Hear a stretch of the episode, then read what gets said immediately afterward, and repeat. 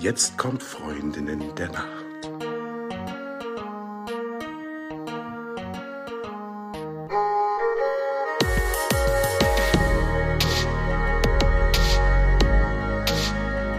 Ja, ihr da draußen könnt ja weder Achim noch Amir sehen, aber ich muss euch sagen, die zwei haben tolles, volles Haar. Also ihr braucht keine Angst haben, dass hier büschelweise Haare ausgerissen wurden. Ähm, genau. Ähm, Achim, DNA, den Begriff kennt jeder. Was ist denn RNA? Das ist jetzt zum Glück auch ein bisschen bekannter geworden über die Corona-Impfstoffe das sind nämlich auch, wenn ich sage RNA, dann meine ich das, was im Corona-Sprech mRNA genannt wird. Also die, die Vakzine von BioNTech und Moderna sind mRNA-Vakzine. Und das, das M steht für Messenger. Das ist sozusagen ein Bote. Die DNA ist, ist sozusagen unsere genetische Information, die uns ausmacht. Und ich, und diese DNA ist wie äh, ein Buch, was die Information für, also was den Bauplan für den Bau von Proteinen. Die Proteine sind die, die die Arbeit machen und die DNA ist einfach nur der Plan. Und um zwischen diesen DNA und den Proteinen zu vermitteln, also zu äh, den Boten, das ist die mRNA. Das heißt, die, die mRNA ist sozusagen so eine Art äh, negativ von der DNA. Das wird einfach so abgeschrieben und dann ähm, geht es, äh, wird die mRNA, hat dann alle Informationen und daraus kann dann die Zelle ein Protein machen. Und Proteine sind Enzyme und, und so weiter. Also im, im Corona-Impfstoff ist es so, dass die mRNA gespritzt wird und aus dem M, aus dieser mRNA-Information ähm, wird dann dieses Spike-Protein vom Coronavirus gemacht und gegen das richtet sich dann das Immunsystem. Und, und, und die DNA ist sozusagen unveränderlich. Und wenn wir aber mRNA angucken, dann können wir sozusagen daraus ablesen, ob das Gen aktiv ist oder nicht. Wenn wir ganz viel mRNA für dieses Gen finden, wissen wir, da ist tolle Aktivität von dem Gen. Und wenn wir ganz wenig finden, ist es nicht so aktiv.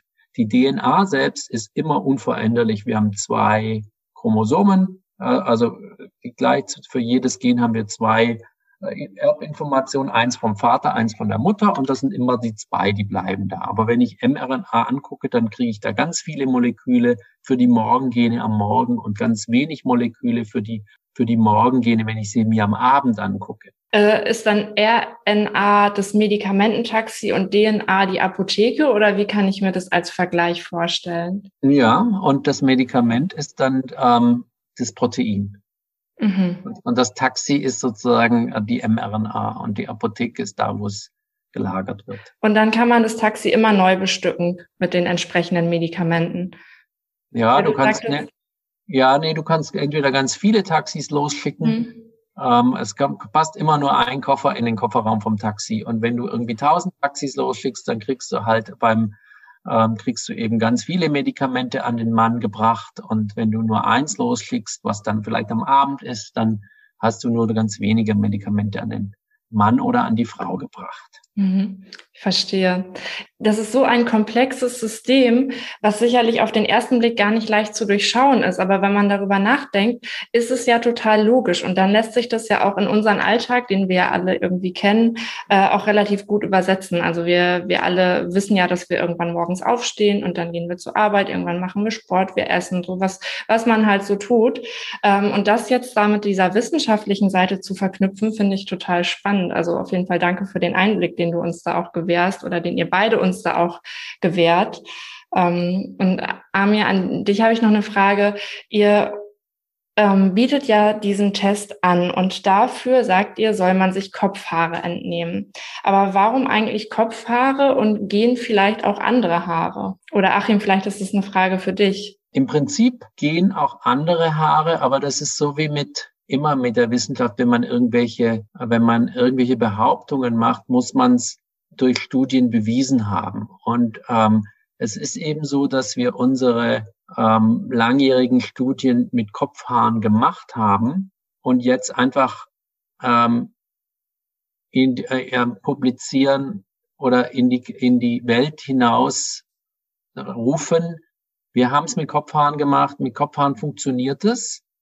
Und ähm, macht es jetzt bitte auch mit Kopfhaaren, weil wir einfach, das ist wie beim AstraZeneca-Impfstoff, wo es am Anfang hieß, wir haben nicht genügend Daten, um da irgendwie sicher was zu sagen zu können. Wir arbeiten dran, dass wir das sozusagen auch mit Augenbrauenhaaren, die man sich vielleicht sowieso immer mal wieder zupft. Und wir brauchen ja auch nicht so, also du hast es ja gesagt, wir haben volles Haar und haben schon ganz viele Tests an uns gemacht. Man braucht ähm, ungefähr, das je nachdem, wie viel, wie viel weißes Zeug da unten dran hängt, also wie viel Haarfollikel. Also ich habe immer große Haarfollikel und bei mir reicht dann irgendwie zwei oder drei und Manche haben eben ein bisschen dünneres Haar mit weniger großen Haarfollikeln und dann, dann sagen wir dann, mach bitte 10 bis 20.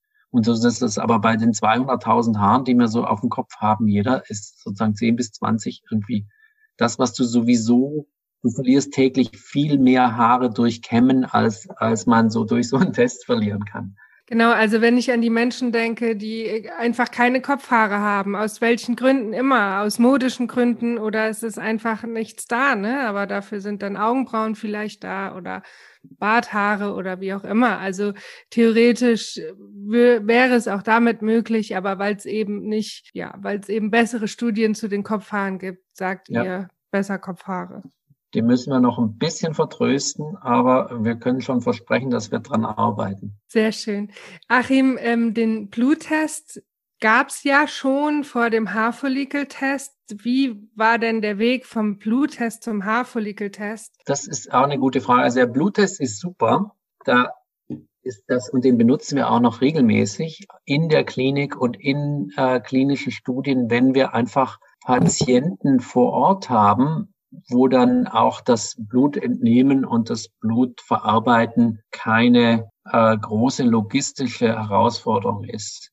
Und vielleicht kann es Amja noch ergänzen, weil der, der Weg vom Blut zum Haartest war nicht nur ein, war sozusagen nicht primär Wissenschaft getrieben, sondern einfach auch, was man damit dann machen kann. Genau, also wir haben ja, ihr habt ja letzte Woche, letztes Mal, glaube ich, schon mit äh, Michael Wieden zu dem Projekt gesprochen, was wir an der Klinik durchgeführt haben. Da waren wir ja auch Teil davon. Und da war das noch mit dem Bluttest. Was wir aber gemerkt haben, ist, ähm, so wie Achim das auch gerade schon beschrieben hat, dass es natürlich ähm, relativ einschränkend ist. Ähm, also man müsste eigentlich theoretisch zu in eine, in eine Arztpraxis gehen und sich eine Blutprobe entnehmen lassen, weil man kann ja nicht zu Hause selber ähm, sich eine eine Nadel stechen und dann halt Blut abnehmen. Das, dann braucht es halt wirklich ausgebildetes Personal, also medizinisches Fachpersonal für. Und deswegen haben wir gesagt, wir wollen schon sicherstellen, dass ähm, jeder Mann oder auch jede Frau ähm, Zugang zu diesem Test bekommen.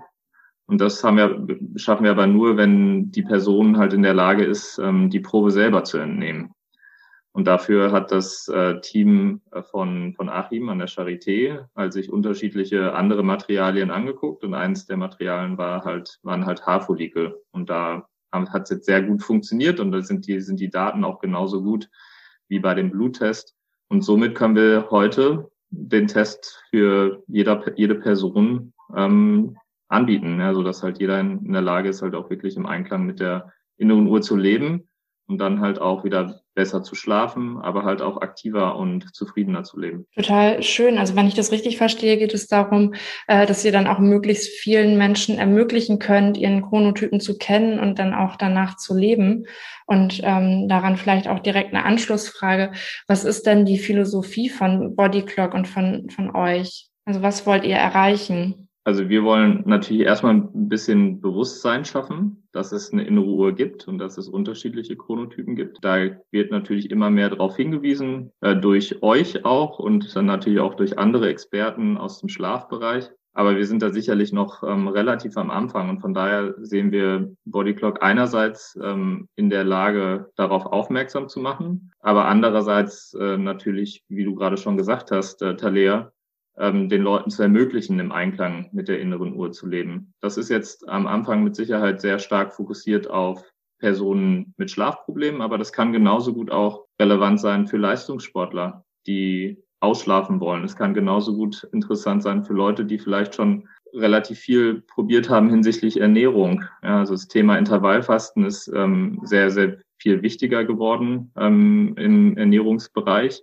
Aber auch beim Intervallfasten sollte man halt wissen, dass man nicht einfach pauschal irgendwie Intervall fastet, weil unser Körper halt halt, so wie Achim das vorhin beschrieben hat, der Stoffwechsel ist halt auch bestimmt durch die innere Uhr. Das heißt, man sollte idealerweise halt den Stoffwechsel halt auch nach der eigenen innere Uhr ähm, timen oder das Intervallfasten.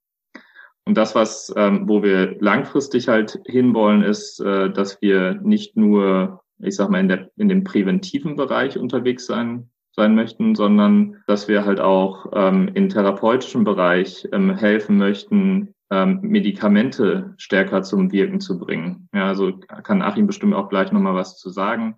Also es gibt unzählige Studien, die nachgewiesen haben, dass die Vergabe von ähm, Chemotherapien oder halt auch Asthma-Medikamenten deutlich stärker wirken, wenn man halt ähm, das Chronotypen optimiert macht oder orientiert macht. Ähm, und wenn man halt weiß, wie viele Leute ähm, heutzutage unter, unter Krebs erleiden und dann halt auch versterben, dann kann das vielleicht eine Möglichkeit sein, ähm, die bestehenden Medikamente zu mehr Wirksamkeit zu bringen und gegebenenfalls auch weniger Nebenwirkungen zu, ähm, zu verursachen. Aber es kann es auch ermöglichen, neuere und stärkere Medikamente ähm, zu entwickeln für die Pharmaunternehmen. Ich finde das mega spannend, weil das halt einfach auch den Blick so von diesem Lifestyle-Produkt ein bisschen verschiebt in einen Bereich, der einfach gesundheitlich so relevant ist. Ähm, und das finde ich ist etwas, das kann man gar nicht oft genug sagen. Und da bin ich auch sehr froh, dass wir hier darüber sprechen dürfen und vielleicht dem oder der ein oder anderen da auch den Zugang zu ermöglichen können. Ja, da kann ich noch was ergänzen aus, aus der wissenschaftlichen Sicht. Das, also ich würde einfach mal den, den Begriff Chronomedizin in den Raum stellen. Das ist nämlich das, wo es hingeht in, in unserem Feld. Wir wissen jetzt, wie die innere Uhr funktioniert. Wir wissen jetzt, was äh, sie alles steuert. Wir wissen jetzt, wie wichtig sie für die Gesundheit ist. Was aber fehlt, man äh, ist sozusagen die tatsächliche Umsetzung in in, in die Praxis noch in der Medizin, obwohl es relativ viele Studien gibt, die darauf hindeuten. Und da gibt es ganz verschiedene Ebenen. Das eine hat wir schon genannt, das sind, das ist, oder zwei Dinge hat er schon genannt. Zur Medizin gehört auch Prävention. Wir wollen äh, sozusagen gesund leben und auch gesund altern. Das ist auch ein anderer Aspekt, weil die innere Uhr im Alter langsam immer ein bisschen schlechter wird und man wirklich, das liegt auch ein bisschen dran, dass die Menschen nicht mehr so viel rausgehen. Im Altersheim sitzen sie oft in konstanter Dunkelheit de facto, also in, in, in dämmernden äh, Zuständen und ähm, dann kennt man das vielleicht von den eigenen Großeltern, die dann sagen, ich konnte wieder nicht durchschlafen und ich und dann gleichzeitig machen sie aber dauernd Nickerchen äh, den ganzen Tag über, weil sie dann irgendwelchen Sesseln abgestellt werden in auch in den Pflegeheimen, dann nicken sie ein. Also da gibt's über oft gar keinen Schlafwachrhythmus mehr. Also dieses gesunde Altern ist, ist auch was Wichtiges.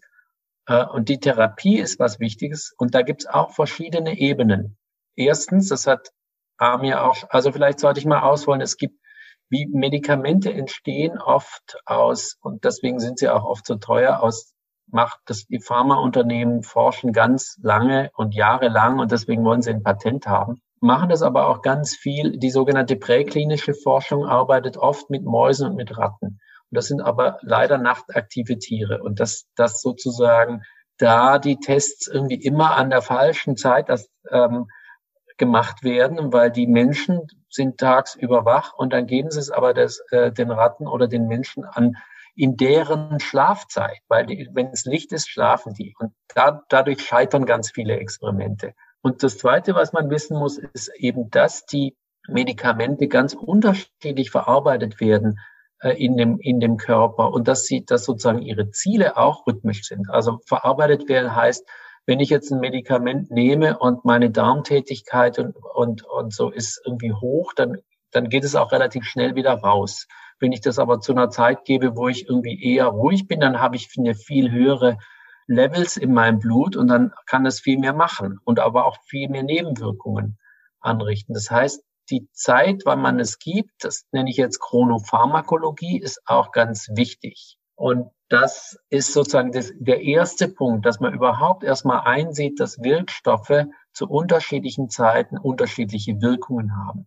Ich erkläre es immer, wenn ich das Studenten erkläre, wenn ihr jetzt zum Beispiel ein Glas Sekt trinkt, da ist ja auch Al da ist Alkohol drin und wenn ihr das morgens bei der Matinee trinkt, dann habe ich es bei mir selber schon so gemerkt, dass ich dann viel mehr sozusagen merke, ah, jetzt wirkt der Alkohol schon ganz gut, aber wenn ich das gleiche Glas Sekt am Abend um zehn trinke, dann merke ich da kaum was.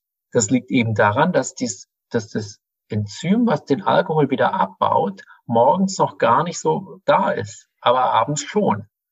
Und das betrifft natürlich auch Medikamente. Wenn ich die nehme und ich habe das Abbauenzym von Medikament äh, gar nicht da, dann hat es einfach einen hohen Spiegel und kann mehr bewirken, aber auch mehr Nebenwirkungen. Das heißt, wir wollen ja immer die Medikamente nur in so einer Menge nehmen, dass wir das erreichen, was wir ähm, erreichen wollen. Ja, und dann, dann spielt es auch für Diagnose. Also wir haben jetzt Prävention, Therapie und Diagnose bei der Medizin. Wenn ich zum Arzt gehe und messe meinen Blutdruck und der sagt, oh, Ihr Blutdruck ist aber viel zu hoch, Sie müssen jetzt Medikamente nehmen, dann wäre ich vielleicht mal besser am Morgens gekommen, wenn ich keine Medikamente will, weil der oder zu einer anderen Tageszeit, wo der Blutdruck einfach anders ist. Das heißt, da muss man auch aufpassen. Ich stelle mir die Medizin der Zukunft so vor, dass immer, wenn was gemacht wird, ob man es diagnostiziert, also irgendwie einen Test ins Labor schickt, dass man immer noch einen Chronotypentest mit dazu nimmt, damit man es ein, damit man sozusagen einordnen kann. Wo bin ich, wo ist der und wie muss ich diese Werte interpretieren? Ah, zu viel Eisen, aber vielleicht ist das Eisen ja auch rhythmisch. Ganz eigentlich, wenn man genau guckt, sind alle diese Parameter, die wir so zu, aus dem Labortest kriegen, im Tagesverlauf anders. Und wenn ich nicht weiß, wo ich stehe, kann ich es auch als Arzt nicht richtig interpretieren. Und genauso ist es mit der, also es gibt zum Beispiel auch die, die Wundheilung ist zu unterschiedlichen Zeiten unterschiedlich. Wenn ich sozusagen so Elective Operationen, so also welche so Wahl-OPs mache, wann, wann mache ich jetzt meine Knie-OP? Soll ich das lieber morgens oder lieber abends machen? Da würde ich auch sagen, da muss man eben ganz genau gucken, wo steht der Mensch und wie, was ist, was ist bekannt. Und das dauert sicher noch ein bisschen, bis wir, bis wir ähm, da so weit sind, dass man sozusagen wir nennen das jetzt, es ist schon ganz modern, aber dieser Zeitaspekt, dass der dazukommt, zu der personalisierten Präzisionsmedizin, äh, wie das jetzt so heißt, das ist sozusagen was, wo wir auch nicht nur in, in Body Clock dazu beitragen, sondern einfach auch ich an der, an der Uni einfach mehr Studien machen in die Richtung und vielleicht auch noch, noch mal ähm, Leute, Kollegen an der Charité begeistern, lass uns mal eine, eine Chronostudie machen zu eurem Medikament und so weiter. Das ist sozusagen das, was mich jetzt noch so ein bisschen weiter antreibt. Achim, vielen Dank. Mir sind gerade eine Million Lichter aufgegangen. Und es ist ja auch total logisch. Also wenn ich jetzt einer Person Blut abnehme ähm, und ich habe Ergebnisse, machen ja die Grundvoraussetzungen da den Unterschied. Ist es ein alter Mensch, ein junger Mensch, Mann, Frau, wie auch immer, ja? Und genauso muss ich es eigentlich mit dem Chronotypen in Relation bringen. Vielen Dank für den, den Einblick. Jetzt die Frage aller Fragen, Amir. Wie komme ich eigentlich an den äh, Haarfollikeltest ran und wie ist der Ablauf? Also was bekomme ich, wie bekomme ich das Ergebnis und wie streng muss ich mich dann auch an mein persönliches Ergebnis halten? Also erstmal zu dem, wie komme ich an den Test? Also wir sind ja noch ein relativ junges Unternehmen und findet man aktuell äh, auf unserer Webseite, das ist www.bodyclock.health. Da kann man den, den Test bestellen. Ähm, aber genauso ähm, arbeiten wir auch mit, ähm, mit anderen Experten zusammen, wie ja mit euch. Das heißt, ähm, wenn, wenn Kunden oder Kundinnen oder beziehungsweise Personen mit, mit euch sprechen, dann können sie natürlich auch auf uns zugreifen. Wie läuft der Test genau ab? Ähm, wir schicken, und das kennen vielleicht schon einige Leute, wir schicken ein sogenanntes Testkit raus. Das ist eine kleine Box. Ähm, da findet man ein paar Utensilien drin, ähm, mit der man dann eine Probe entnehmen kann, also sprich ein paar Haare entnehmen kann. Äh, die schicken wir zu, äh, zu einem oder einer nach Hause. Dann wird die Probe zu Hause entnommen ähm, ein kleines Probenröhrchen. Das Probenröhrchen geht dann zurück ähm, an, äh, zu uns. Und wir arbeiten aktuell mit dem Labor von der Charité als Partner zusammen. Da werden die Proben dann ausgewertet über einen Zeitraum von zwei bis drei Wochen. Und dann spielen wir ähm, das Ergebnis zurück. Was ist das Ergebnis genau? Also einerseits sagen wir der Person, dann ist sie oder er ein Früh-, Normal- oder Spättyp, aber das halt dann auch zeitlich genau bemessen. Und wir sagen gleichzeitig auch, was heißt das denn jetzt genau für den Alltag? Das heißt, wann sollte man idealerweise schlafen gehen? Wann sollte man essen? wann sollte man Sport treiben und wann sollte man auch arbeiten. Und das alles erklären wir dann noch ähm, wissenschaftlich fundiert auf Basis von Studien, wie wir zu diesen zeitlichen Empfehlungen kommen. So, jetzt hast du gerade noch eine zweite Frage hinterhergeschoben, nämlich wie, wie streng muss man sich daran halten? Ich habe es vorhin schon mal hm, kurz erwähnt, also es soll natürlich eine Orientierung geben. Viele Leute wissen vielleicht schon so grob, in welche Richtung sie gehen, eher so früh oder spät oder vielleicht dann auch normal. Aber was die meisten, glaube ich, nicht wissen, ist, was das genau für den Alltag halt bedeutet. Und ich glaube, da setzen wir halt an. Wir geben Orientierung, ähm, dahingehend im, ähm, im Einklang mit der eigenen inneren Uhr zu leben. Es soll aber jetzt nicht so rüberkommen, dass das halt ein totaler Zwang ist, weil jede Person halt natürlich auch ein soziales Leben hat. Also man hat eine Familie, man hat einen sozialen Freundeskreis. Wenn man jetzt ein sehr später äh, Spättyp wäre, also ein sehr später Typ wäre oder Chronotyp wäre ähm, und sich eins zu eins oder zu 100 Prozent daran halten würde, dann könnte es natürlich tendenziell auch dazu führen, ähm, dass man keinen Kontakt mehr mit seinen äh, anderen Freunden hat Freundinnen hat, die halt Frühtypen sind. Also von daher sollte man das natürlich immer mit, äh, mit Augenmaß behandeln und ähm, das machen, wo, wo man mit sich äh, zurechtfindet. Von allen Sachen, die in unserem Ergebnisbericht drinstehen, ist mit Sicherheit die, die Schlafenszeit am wichtigsten. Und da ist, glaube ich, das, was ich, äh, was ich ganz am Anfang schon gesagt hatte, ähm, was ich jetzt schon seit mehreren Jahren mache, ohne Wecker aufzustehen, wenn das irgendwie möglich ist. Ja, weil dann ähm, ist der Körper wirklich ausgeruht ähm, und es kann ähm, gut in den neuen Start starten. Und das andere, was wir vorhin auch schon mal ausführlicher besprochen haben, ist mit Sicherheit stärker auf Licht zu achten. Ich glaube, das sind so die zwei ähm, größeren wichtigen Aspekte, die wir in den Vordergrund stellen mit unser Ergebnis. Natürlich kann man sich auch auf die anderen oder soll man sich auch auf die anderen Empfehlungen fokussieren, aber äh, bitte mit Augenmaß und nicht äh, mit vollkommenem Zwang. Ich will einmal noch mal was kurz in unseren virtuellen Raum werfen. Talia und ich haben es schon mehrfach erwähnt, weil du auch das soziale Umfeld ansprichst. Unser Traum ist es, eine Dating-App zu erschaffen, ähm, ja, mit der die passenden Chronotypen zusammenfinden. Weil wenn einem schon klar ist, dass man zur selben Zeit schläft und wach ist, über alles andere lassen sich sicher Kompromisse finden. genau. Ähm, ja, jetzt noch eine allerletzte Frage an euch beide, die uns natürlich brennend interessiert. Ähm, die Antwort auf die Frage Talia und mich betreffend wisst ihr vielleicht, aber wir möchten gerne von euch beiden wissen, welcher Chronotyp ihr seid. Also ich fange mal an. Ähm, ich bin also noch ein normaler Chronotyp mit einer Tendenz zu leicht früh. Aber das hat vielleicht auch was mit dem Alter zu tun, weil ich ja gesagt habe, das kann sich graduell im Lauf des Alters ändern. Als man, als ich jugendlich war, war ich sicher noch ein bisschen später. Und da gibt es auch Studien, die das zeigen. Aber im Moment bin ich, glaube ich, normal bis vielleicht, also ich würde mich noch nicht leicht früh nennen, also so äh, die normalen, da gibt es ja viele. Also zum Beispiel bei der Körpergröße ist es auch so, Männer zwischen 1,80 und 1,90 ist normal, dann wäre ich eher 1,80. Äh, noch im normalen Bereich, aber schon an der Grenze zum Früh, wie, so wie im Chronotyp. Ich bin ein Spättyp, äh, nicht extrem, nicht kein extremer Spättyp. Ähm, bei mir steigt das Melatonin um 23 Uhr an. Das heißt, mein idealer Schlafenszeitpunkt ist irgendwo zwischen halb eins und eins. Ähm, also das ist auch so der, die Zeit, wo ich ähm, immer, immer ins Bett gehe und dann relativ schnell dann auch einschlafe. Das ist schon unterschiedlich zu mir. Also wir sind ungefähr zwei Stunden auseinander, Amir. Ich bin zwei Stunden früher als du. Ja. Also würdet ihr euch auf der Dating-App auf jeden Fall schon mal nicht matchen? Nee. Tut mir leid. Aber Talea und ich tatsächlich, weil wir sind beides Normaltypen, richtig? Ja, genau. Ich, äh, ich wusste das ja schon vorher von mir, du ja wahrscheinlich über dich auch, Eva. Aber ich war äh, ein bisschen enttäuscht über die Bezeichnung normal. Ich habe gedacht, naja, normal, wer will denn normal sein? Es wird ja mittlerweile auch als Taube beschrieben. Vielleicht ist das eine schönere Bezeichnung. Du bist eine Taube. Ja, stimmt. Das finde ich schön. Ich finde auch Taubenblau ist eine schöne Farbe. Damit kann ich mich identifizieren. Vielen Dank dafür.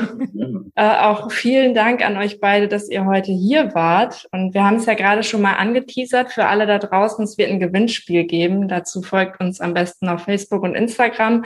Da bekommt ihr alle nötigen Informationen dafür. Und dann auch nochmal an euch beide. Es war ein super interessantes Gespräch. Vielen Dank für die Zeit und äh, für, für alles, was ihr uns und auch den Leuten da draußen mitgegeben habt. Und dann sage ich gute Nacht. Gute Nacht. Gute Nacht. Gute Nacht.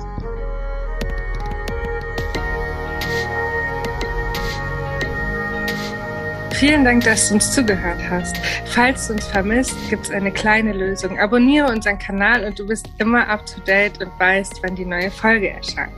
Oder du folgst uns auf Social Media, da sind wir zu finden unter Freundinnen der Nacht auf Facebook und auf Instagram. Oder du schreibst uns eine E-Mail an freundinnen der Nacht.podcast at gmail.com. Genau. Und jetzt gute Nacht. Gute Nacht.